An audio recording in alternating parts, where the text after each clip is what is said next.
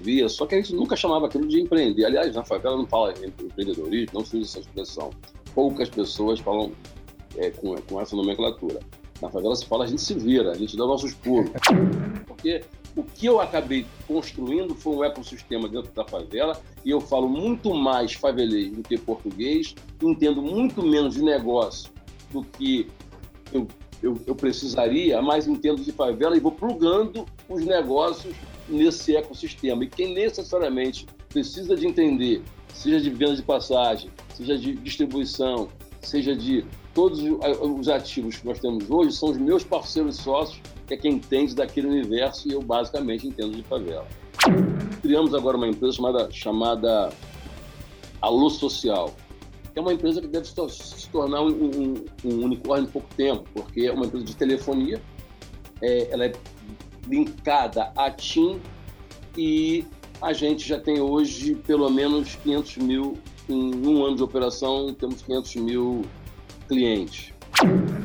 Esse é o podcast do Café com Investidor, apresentado por Ralph Manzoni Jr. Olá, bem-vindos e bem-vindas ao Café com Investidor. Hoje eu converso com um investidor e empreendedor das favelas e das periferias do Brasil. Ele também é fundador da Central Única das Favelas. Quem está aqui comigo hoje é Celso Ataíde, CEO da Favela Holding e, como eu já disse, fundador da Central Únicas da Favela, a CUFA. Celso, é um prazer recebê-lo no Café com o Investidor. Prazer é todo meu. Celso, me conta como surgiu a Favela Holding. Na verdade, a Favela Holding é um desdobramento das iniciativas da CUFA, que você acabou de falar, que é a Central Única das Favelas. Ela começou, a CUFA foi fundada há mais de 20 anos, é na Cidade de Deus, no Rio de Janeiro, e depois ela foi crescendo e hoje está em 5 mil favelas no país, infelizmente, o ideal é que não tivesse favela nenhuma. É, a gente está hoje é, em 20 países. E chegou, chegou em 2015, eu resolvi me desligar da CUFA, passei para o Preto Zezé presidir e criei a holding é, em Nova York, quando a gente fez o lançamento da CUFA Global na sede é, é, da ONU em Nova York, onde a gente assumiu três cadeiras, que é afrodescendência, juventude e habitação.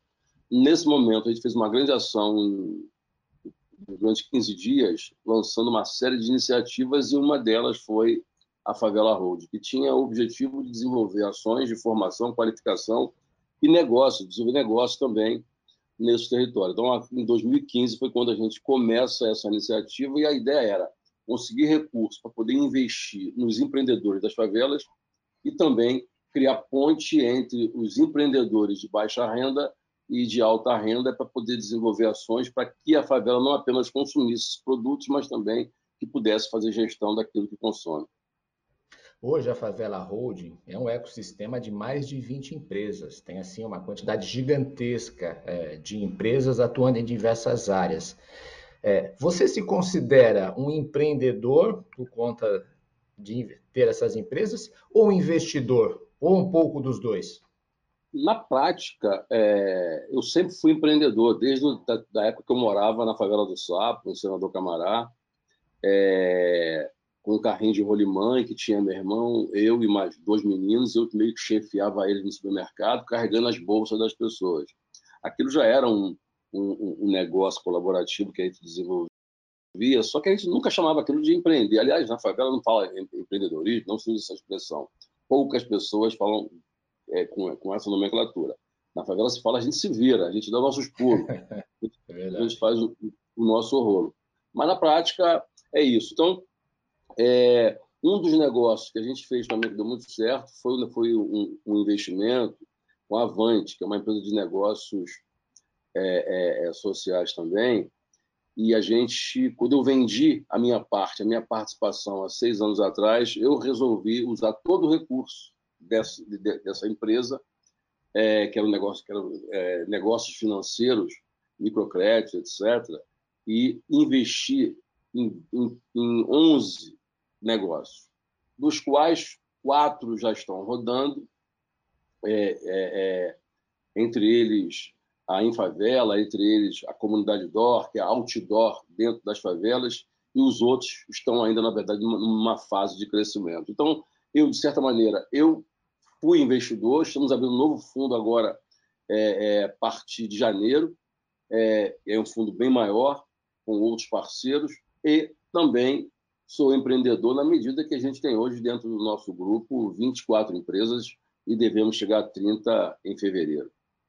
Você pode comentar um pouco mais, Celso, sobre essas empresas? Então, aqui a Infavela é uma agência de live marketing. Você tem a Favela Vai Voando, você tem empresa de logística, você tem fintechs que fornece crédito. Como que, como que acontece é, esse, esses investimentos? Você se associa a outras pessoas das favelas?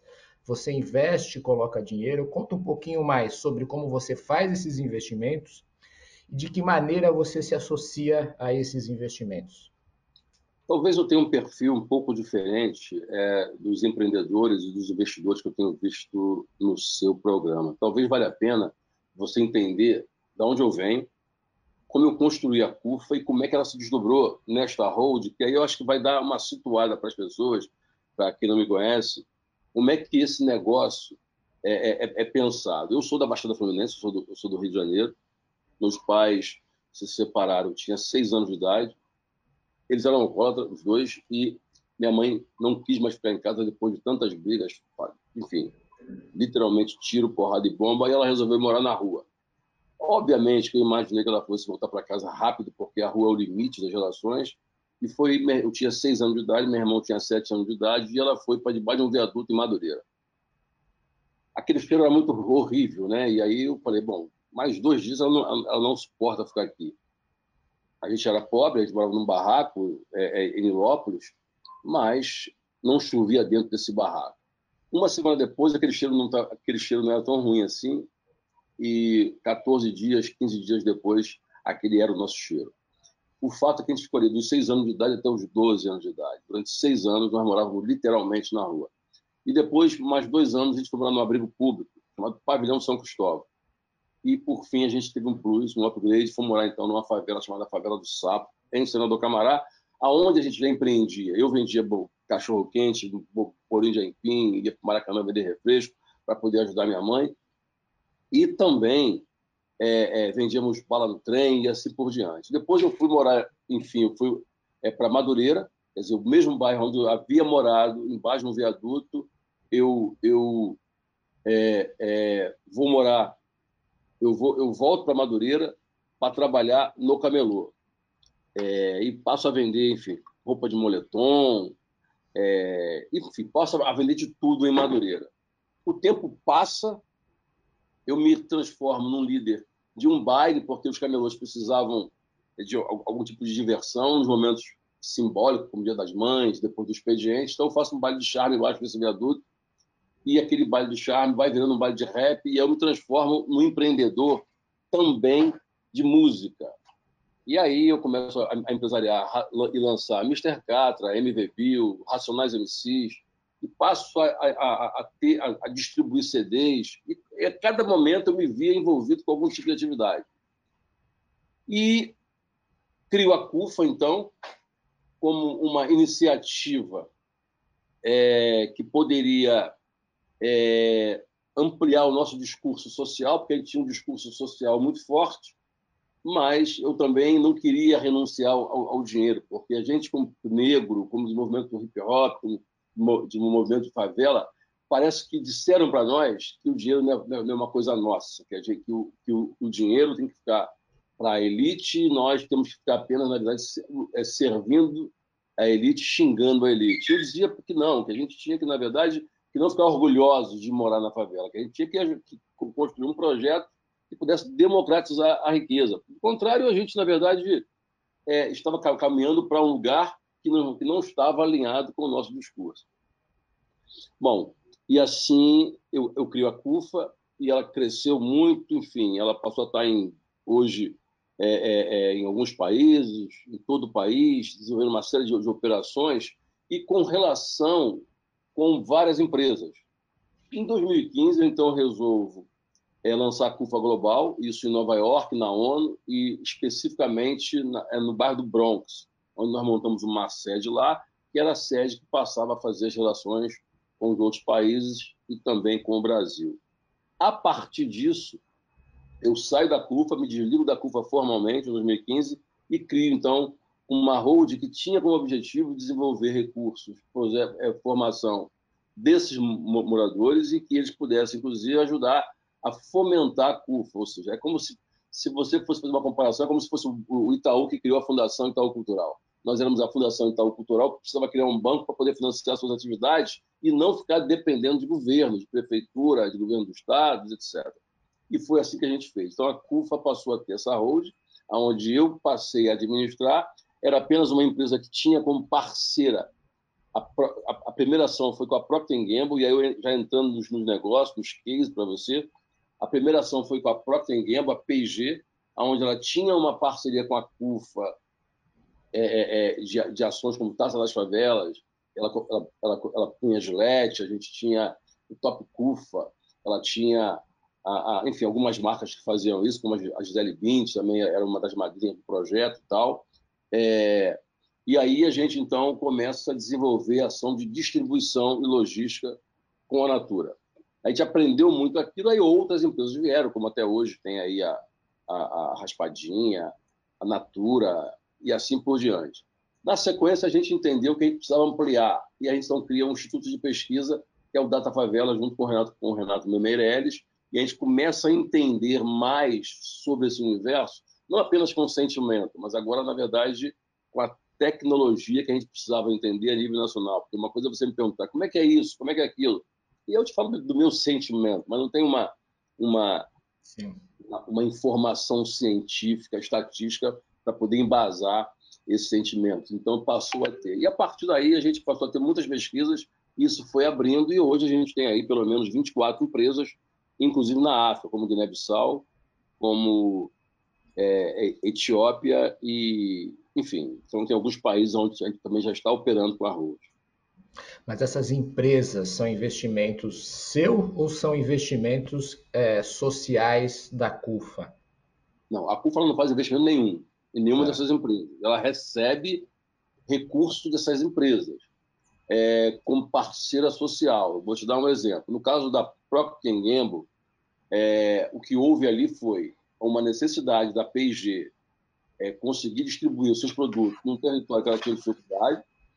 Então, a CUFA é, é, virou uma parceira social e a Hold passou a fazer esta operação. Nesse caso, é, é, é a Procter Gamble colocou um recurso, porque aquilo também beneficiaria ela. Isso é uma coisa. Em outros casos, a gente passou a receber recursos para poder desenvolver ações, como, por exemplo, é, com o recurso da logística, eu passei a investir em outros negócios. Então, nós tivemos um negócio chamado, chamado Avante, que é um negócio financeiro.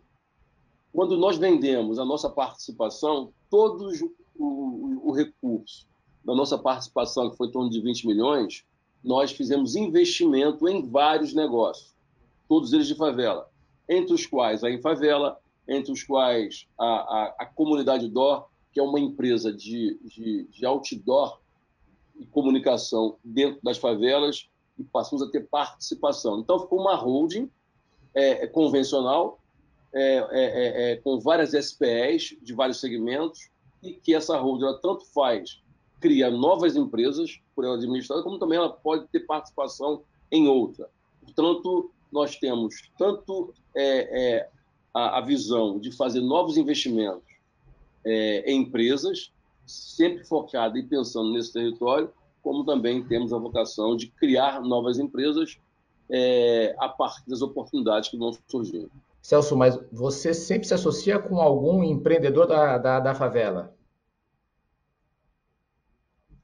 É, todos os nossos negócios ele tem como objetivo a formação desses empreendedores. Eu vou te dar um exemplo, um exemplo. Nós temos uma sociedade com a Flytour, onde nós criamos a Favela Vai Voando e chegamos a ter 450 agências de viagens em favela antes da pandemia, em que eu sou uma interface entre a Flytour, a Gol, Azul, Itan e o morador, que é quem é efetivamente o dono da franquia. Então, na verdade, esse é um modelo de operação.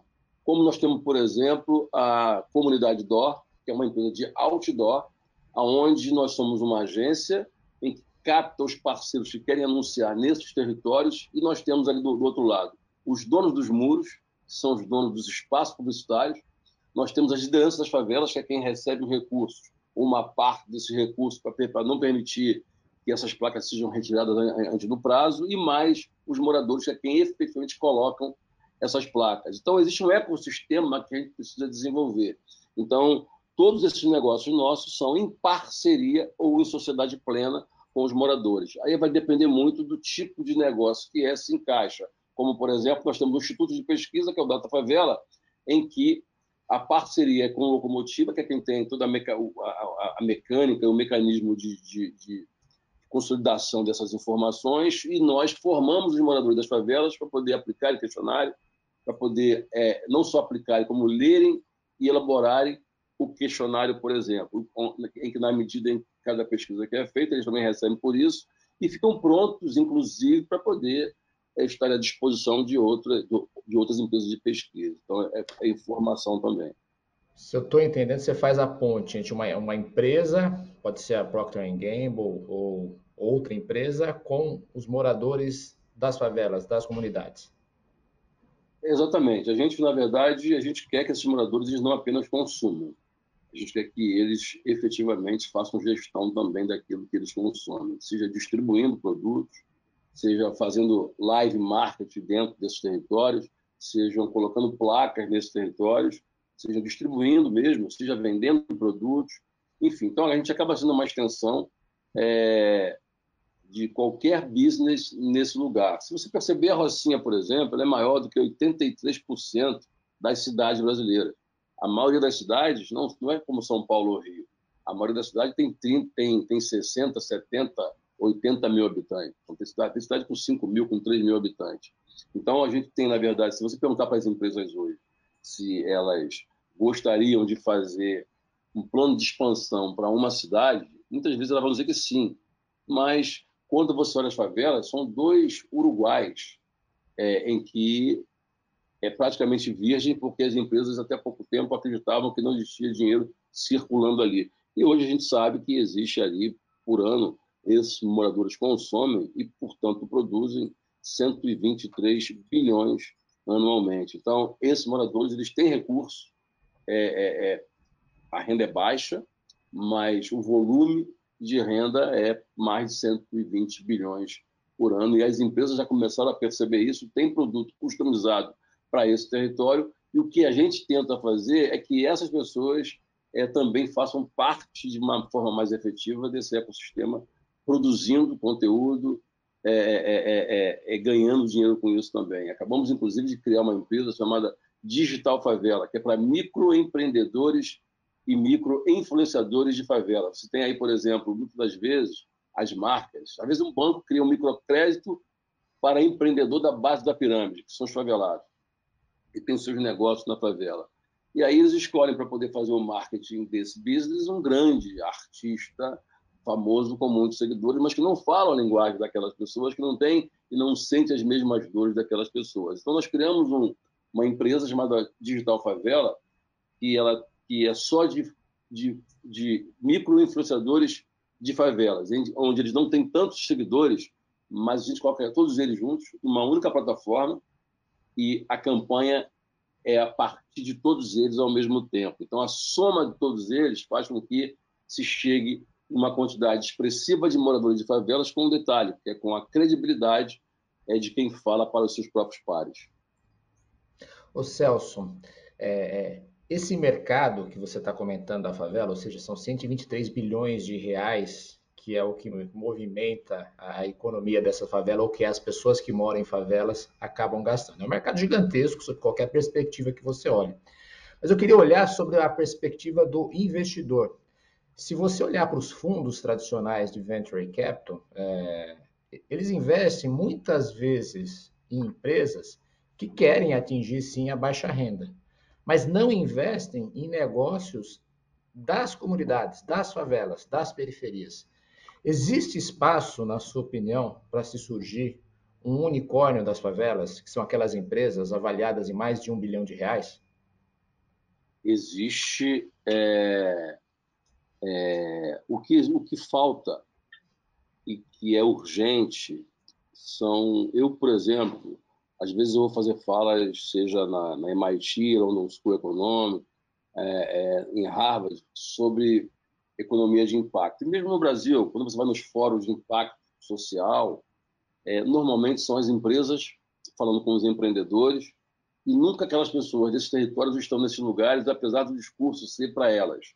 Então simplesmente você é, é, é, não participa dos mesmos ambientes que essas pessoas quando você tem um projeto para poder falar com aqueles, com aqueles empreendedores. Então, o que falta, na verdade, são essas, essas, é, é, é, é esse dialeto desse mundo empresarial, desse mundo dos investidores, estar também democratizado para que esses empreendedores também, também estejam cientes dessa linguagem, para poder, enfim, a gente cruzar um pouco mais essas informações.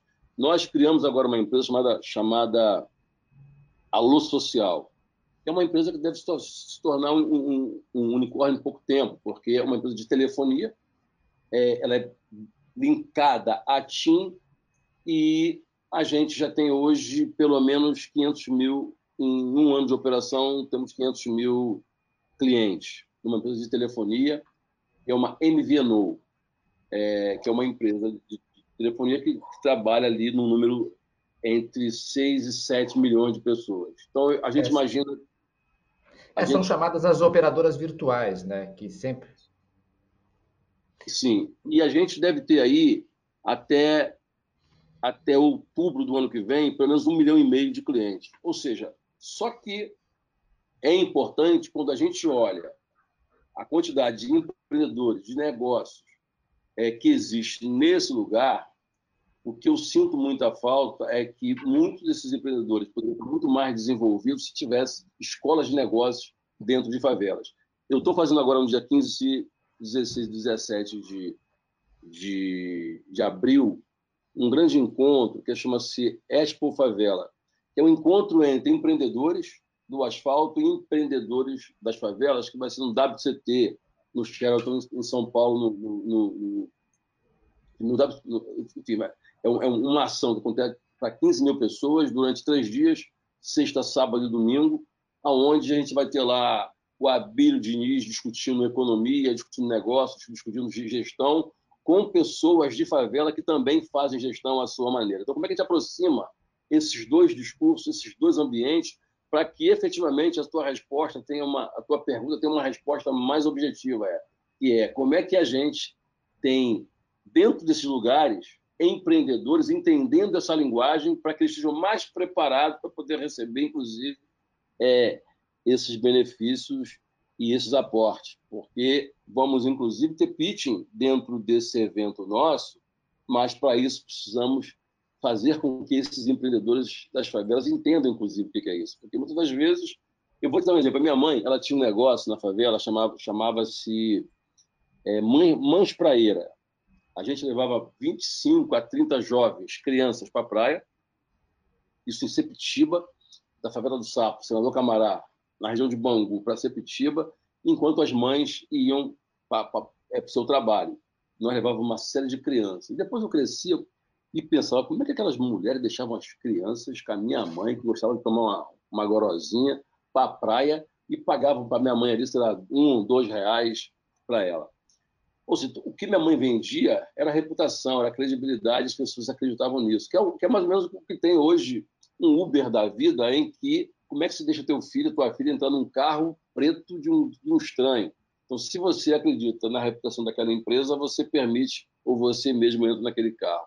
Então, se mãe tivesse conhecimento que existia um fundo de investimento naquela época e ela conseguisse conhecer essas expressões como network, share, trade, etc., talvez ela se transformasse, é, não aquele business, mas algum outro negócio em uma outra coisa. Mas ela nunca, nunca soube Sim. nada daquilo. É, eu mesmo, hoje, é, é eu fazia parte até pouco tempo de algumas consultorias de jovens líderes, seja de Minas Gerais, seja de São Paulo, da Fiesp, etc. E aí eu ficava me perguntando, quando os meninos e as meninas das favelas vão ter parte das informações específicas de negócio que esses jovens aqui têm. Então, acho que o que falta um pouco é isso, para que a gente faça essa junção e os empreendedores do asfalto possam conversar com os das favelas num nível em que eles possam entender essa linguagem e aproveitar muitas oportunidades, porque escola de negócio, infelizmente, na favela não tem. O, Celso, é, entendi. Você acha que precisa de formação para uh, ajudar a que esses negócios possam escalar. Mas não falta dinheiro também? Sim, dinheiro sim. É, é... Falta dinheiro, mas a questão é que muitas das vezes, quando você vai olhar os números do IBGE, em que você percebe que muitos dos negócios que surgem nas favelas acabam muito rápido, justamente por falta de informação, por falta de como é que você faz a gestão desse negócio. Qualquer negócio pode falhar, qualquer empreendedor pode falhar, independente do grau de conhecimento que ele tem. Mas quando você vai é, é, é, é fazer o seu, vai criar o seu negócio apenas por necessidade, que a grande maioria das pessoas das favelas, elas na verdade elas têm uma, uma renda baixa, elas precisam complementar a sua renda porque precisam sempre de mais para sobreviver. E acabam inventando, criando e descobrindo uma vocação ou simplesmente dando certo esses negócios e vão ampliando. É o meu caso, inclusive. É, é, hoje tem negócios que eu atuo que, que rende 5 milhões de reais por ano. É, é, desculpa, por mês. Mas eu jamais imaginei que eu pudesse ir além do que eu, eu fazia alguns anos atrás. Eu achava, eu, eu era camelô em Madureira, Quer dizer, ser camelô em Madureira, conseguir a barraca, o seu ponto, já era o ápice é, é, do meu negócio. Imaginar que eu pudesse ser é, capa da Isto É, como empreendedor, empreendedor, do ano. Esse ano, agora, em, em, em janeiro, dia 23, eu estou é, é, é, recebendo o prêmio do Fórum Econômico Mundial como empreendedor de impacto e inovação do ano, em Davos, em janeiro. Quer dizer, eu jamais poderia imaginar essa possibilidade a partir do grau de conhecimento que eu tenho de negócio, porque o que eu acabei construindo foi um ecossistema dentro da favela, e eu falo muito mais favelês do que português, entendo muito menos de negócio do que eu, eu, eu precisaria, mas entendo de favela e vou plugando os negócios nesse ecossistema. E quem necessariamente precisa de entender, seja de venda de passagem, seja de distribuição, seja de todos os ativos que nós temos hoje são os meus parceiros sócios, que é quem entende daquele universo, e eu basicamente entendo de favela. Ô, Celso, isso é interessante que você está comentando, que não sei se você consegue identificar ou dizer para a gente aqui o que, que, fez com que você conseguisse romper essa barreira e outros não conseguem. Que eu acho que isso é importante para entender é, como você pode ajudar outros a chegar onde você chegou. Na verdade, você vai ter, em qualquer atividade ou meio social, aquelas pessoas que vão dar certo e quando você vai é, perguntar para elas o que, que aconteceu, quer dizer, muitos momentos da vida dessas pessoas podem ter contribuído muito pra, tanto para a vitória como para a derrota. No meu caso, no meu caso específico, é, é, eu empreendo desde sempre. Desde que eu morava na rua, eu empreendia. É, minha mãe vendia vão, é, é, a gente estava sempre tentando sobreviver vendendo coisas. Quando eu vou trabalhar com hip hop, eu também queria ter sucesso naquilo. Eu passo a vender disco do Racionais MCs, a vender disco do MV Bill. Quando, quando chega em 2000, por exemplo, a, começa a grande massa de pirataria e acabaram com todas as grandes é, distribuidoras com que eu trabalhava, Codil, é, é, Xereta, TKR, etc. Então, passo eu mesmo a, a distribuir. E passo a sentir a dor o que, que é uma inadimplência na distribuição, o que, que é você conseguir fazer chegar em algum lugar e ter gestão. Então, a gente quebra. E aí eu começo a descobrir, na verdade, que eu precisava encontrar outras alternativas. Então, foram tantas as alternativas que eu fui buscar, que eu acabei me especializando em favela. É... E o que eu faço hoje, basicamente, é ser uma extensão de qualquer coisa nesse lugar. Então, o que eu acho que, principalmente para quem mora nas favelas, eu acho que o grande segredo é a gente não vender a favela como um espaço de carência, como um espaço de pessoas carentes. Porque é, se nós fôssemos carentes, eu fui carente quando eu morei no abrigo público, em que eu dependia do Estado para poder eu, eu, comer. Quando você mora numa favela, quando você é um pedreiro, quando você é uma empregada doméstica, camelô, o que seja, você não é carente, você é uma pessoa que trabalha. Quando você vai na Casa Bahia fazer uma compra, a prestação, você paga imposto igual a todo mundo. Quando você vai ver um jogo do seu time, você não tem uma carteirinha de favelado em que diz, olha, você não precisa pagar o trem, metrô, ônibus, barca, porque você é da favela, vai ter um desconto por conta disso. Tudo que eu consumo, tudo que o morador da favela consome, ele é ele paga o imposto que está embutido em qualquer serviço igual a todo mundo. Então, eu acho que quando eu entendi também que eu não tinha mais que com o discurso da carência, mas com o discurso da potência, porque eu acho que o que a favela é, é isso, é a representação de resiliência e de potência, e aí eu acho que eu, come, eu começo a construir também essa narrativa e dizer para os empreendedores que nesse momento eles podem não, não, não ganhar tanta grana, porque não tem tanta grana disponível assim naquele lugar. É proporcional, mas que pode ser uma grana significativa. E em alguns casos, quando você se associa a empreendedores do asfalto, aí esse volume ele pode aumentar, dado o grau também de, de capacidade dessas grandes empresas, que é o caso de bancos, por exemplo, em que eu tinha muita resistência, por exemplo, em trabalhar com banco. E eu descubro também que se o morador da favela é, tem que andar quilômetros para poder chegar numa agência bancária, por que não construir relação com esses bancos para que eles possam abrir postos dentro dessas favelas e termos pessoas das favelas empregadas? Você imagina, por exemplo, e quando eu falo de empreendedorismo na base da pirâmide, de investimento na base da pirâmide, também estou falando de empregabilidade. E quando você cria emprego na base da pirâmide, você cria empregos fora dos grandes centros. Isso também é importante para a qualidade de vida daquelas pessoas que não precisam sair das suas favelas, muitas vezes nas, nas periferias, e caminhar horas ou simplesmente ficar duas, três horas dentro de um ônibus. Então, acho que para o país é importante o desenvolvimento de, de, desses, lugares desses empreendedores desses lugares. O que eu acho, então, que para os empreendedores, eu acho que a resiliência é importante, é importante que elas é, tenham e olhem a potência que tem nesses territórios, mas também acho importante que nem todo, que as pessoas não imaginem que todo mundo vai ser empreendedor. Nem todo mundo vai ser Silvio Santos. Alguém vai ter que vender o, carro, o, o, o, o baú, o carnê do baú da felicidade. Então, senão, senão, sempre, senão também fica sempre aquela história, não, todo mundo vai ser o Neymar. Não é, não é verdade isso. O, o Celso, você falou da questão do investimento e que falta dinheiro. Você acha que precisa é, ter um fundo que invista nesses negócios da periferia e da favela como negócio e que não seja dinheiro de filantropia? Acho, tem espaço para isso e, e as próprias empresas que eu investi, que é um fundo pessoal que eu fiz a partir da venda de um negócio, é a prova disso. É, eu acho que o, que o que precisa calibrar é qual o volume de recurso em relação à demanda que existe. Demanda existe muito, muito, mas assim é, é, é preciso calibrar a demanda que já esteja qualificada e preparada para poder receber esses recursos. Porque é mais ou menos como você falar de, de crédito. Muitas das vezes, às vezes eu estou em algumas reuniões, não vamos oferecer crédito para a favela. É preciso ter educação financeira, porque senão você, você apenas é, leva dinheiro para quem não está preparado para poder recebê-lo. Então, acho que o fundo é a mesma coisa. É, é importante que a gente leve informação para essas pessoas para que elas não apenas, na verdade, saibam que existe um fundo de investimento, mas como é que elas vão operar isso ao longo do tempo.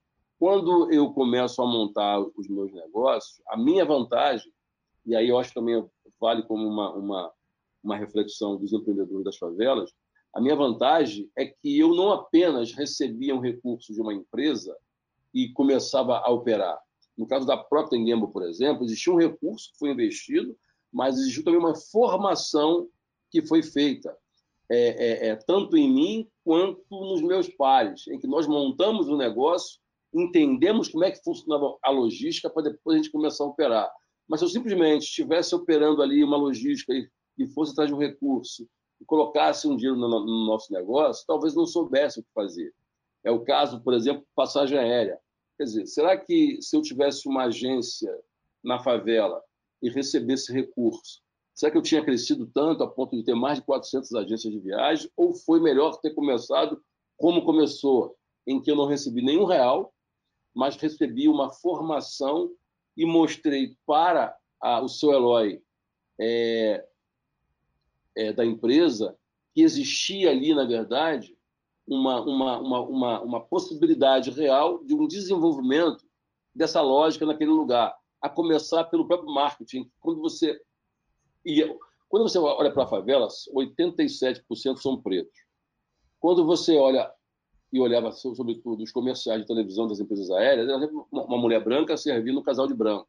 Então aquelas pessoas não se identificavam, tinham até medo de entrar no avião, porque que mesmo que a partir de 2003 a gente, a gente tenha começado a diminuir a desigualdade e começou uma nova classe C no país, inclusive da favela, onde as pessoas não migraram territorialmente, mas migraram socialmente e passaram a ter recurso disponível, é, elas, não, elas preferiam ir de São Paulo para Salvador de, de, de ônibus, mesmo gastando a mesma coisa de, do, do avião, porque o avião era mais caro, mas de ônibus você levava três dias e tinha que é, comer no caminho, tinha que tomar banho, tudo isso custa. No final ia ser o mesmo valor, mas você não queria se expor, entrar num lugar em que você tinha um entendimento que não era para você. Então houve um treinamento, houve uma mudança de, de, de pensamento em relação a nós. Então eu acho que não é só o recurso, o recurso é importante, mas o recurso é importante para quem sabe exatamente o que, que vai fazer com ele. Se vai dar certo ou não, é uma outra história. Mas eu acho que, em paralelo a esse recurso, é preciso que tenha formação dessas pessoas. E existem muitas pessoas hoje que têm formação, mas o número ainda é baixo em relação à quantidade de investimento que certamente está vindo por aí. Ou seja, a educação é fundamental é, para formação da, desses negócios. Eu queria te perguntar também, Celso, você acredita em meritocracia? Acredito. Acredito em meritocracia entre aqueles que tiveram as mesmas oportunidades. É, não quando outro dia eu estava em Nova York com meu filho e aí surgiu é, é, é essa conversa entre, entre alguns amigos e eu meu filho estava meio que entrando numa, nessa conversa e tal. Eu falei, filho, olha, a gente precisa entender o seguinte. É, porra, teu pai sabe que passou fome a vida inteira. Eu vim de um, de um lugar, nem, nem na faculdade eu, eu fui, não estudei nos, nos, melhores lugares, nem tive a, a, melhor educação. E ainda assim continuo falando favelês. E fiz do favelês meu ativo. É, é, aquilo que era uma desvantagem, nesse momento em que é, é se querem fazer negócio nas favelas, passou a ser uma vantagem competitiva. É, mas para muitas pessoas, meritocracia é apenas a sorte de ter nascido em algumas famílias. Somente isso. Porque se você vai comparar é, o filho de determinadas pessoas com o filho de um camelô, é obviamente que a meritocracia para eles não faz o menor sentido. A gente vive num país onde, onde a escravidão e o racismo era política oficial de governo até pouco tempo. A gente vive num país que até 1945 a capoeira era proibida por lei. Há pouco tempo o samba o carnaval era proibido porque era coisa de preto, era crime estar com pandeiro na mão. Então, eu acho que a gente vive num país onde existe uma grande desigualdade. É, e a desigualdade, inclusive, atrasa o desenvolvimento desse país, porque uma, uma pequena parte apenas tem acesso a uma boa educação. Então, o país ele poderia estar muito mais desenvolvido se um número maior de pessoas é, pudesse estar tendo acesso a tudo isso. Então, não existe, na verdade, meritocracia quando você está falando com pessoas de origem e, e e, e que vem de lugares totalmente diferentes. Mas existe, sim, claro. mas, existe, mas existe sim a meritocracia quando você olha as mesmas pessoas, as mesmas famílias, pelas mesmas oportunidades, aqueles que avançam por mérito e aqueles que não avançaram por preguiça, por exemplo. Ô Celso, eu já fiz essa pergunta, eu vou reforçar essa pergunta contigo para ter uma resposta mais direta. É, da Favela Holding, é, você está buscando o primeiro unicórnio brasileiro? Eu estou buscando, acredito que a gente vai conseguir, mas eu, o que eu acho que é muito importante é que eu acho que a Favela Holding ela tem sido uma, um incentivo para outras organizações. Eu tenho dito para as ONGs todas das favelas que elas abram CNPJ de empresas porque se as organizações sociais não se desenvolverem economicamente, se não, não virarem autossuficientes, nada vai adiantar, porque elas vão apenas continuar na condição de pedinte. Então, é importante que elas se desenvolvam e, para isso, é preciso ver empresas e empresas sociais, que elas vão dar conta tanto do seu discurso social, que precisam ter, mas vão ter o seu CNPJ com, é, mais ampliado para poder fazer uma quantidade maior de atividade. Legal, Celso. A gente está chegando ao final aqui do programa e no final eu faço uma sessão de perguntas e respostas rápidas, um bate-bola. Vamos lá? Bora. Quem te inspira? A favela. Um empreendedor ou uma empreendedora que você admira? Eu admiro o Condzilla e a Carla, Ana Carla de Recife. Um erro. Um erro foi não ter percebido há mais tempo é, a potência da favela para poder vender essa narrativa para os favelados. E um acerto?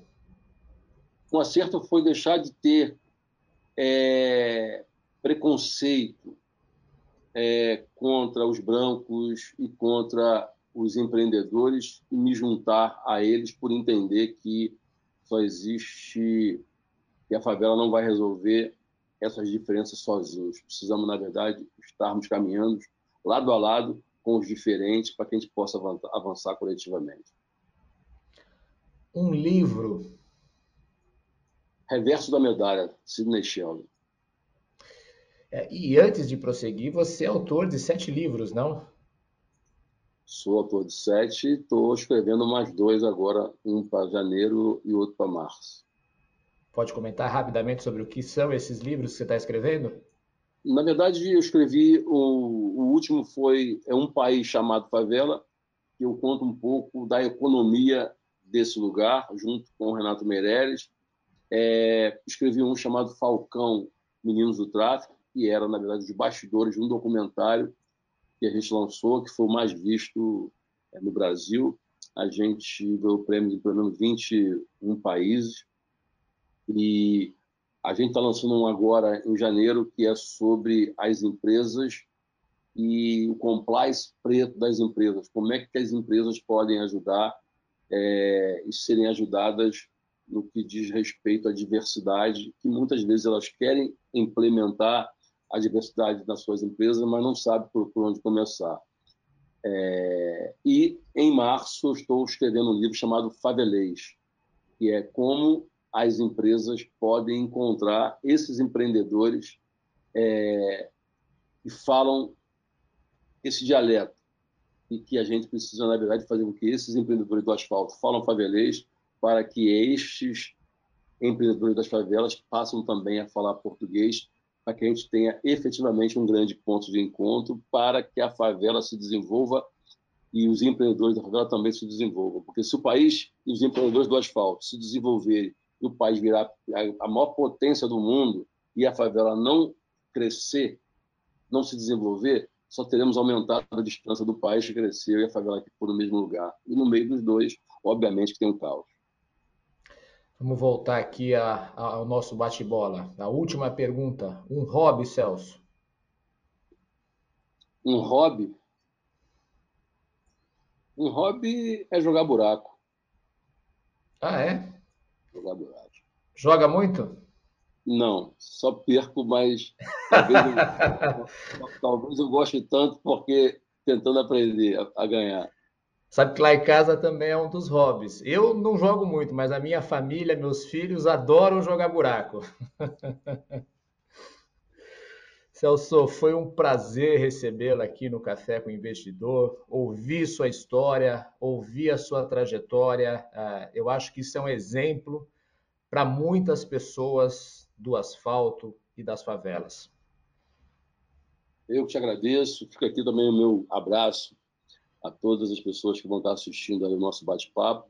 E o que eu acho é que a gente precisa ajudar a fazer com que as favelas se desenvolvam e, através dos seus empreendedores, é muito importante que a gente aposte nisso.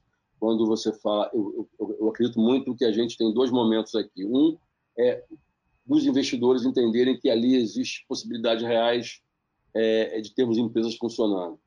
E também precisamos também investir. Então, acho que parte desse investimento precisa ser uma aposta para o desenvolvimento dessas pessoas e desses empreendedores. Ou a gente divide com a favela é, parte da riqueza que eles sempre geraram, ou a gente vai continuar dividindo as consequências da miséria que a elite concentrou e, e criou esses anos todos. Legal, Celso. Este foi o Café com o Investidor. Eu conversei com Celso Ataíde. Ele é CEO da Favela Holding e fundador da Central Única das Favelas, a CUF. Você ouviu o podcast do Café com o Investidor, com a apresentação de Ralph Manzoni Jr. Para assistir nossos programas, acesse o nosso canal no YouTube Neofeed Brasil. Para receber notícias em seu e-mail, acesse o site www.neofeed.com.br e assine a nossa newsletter.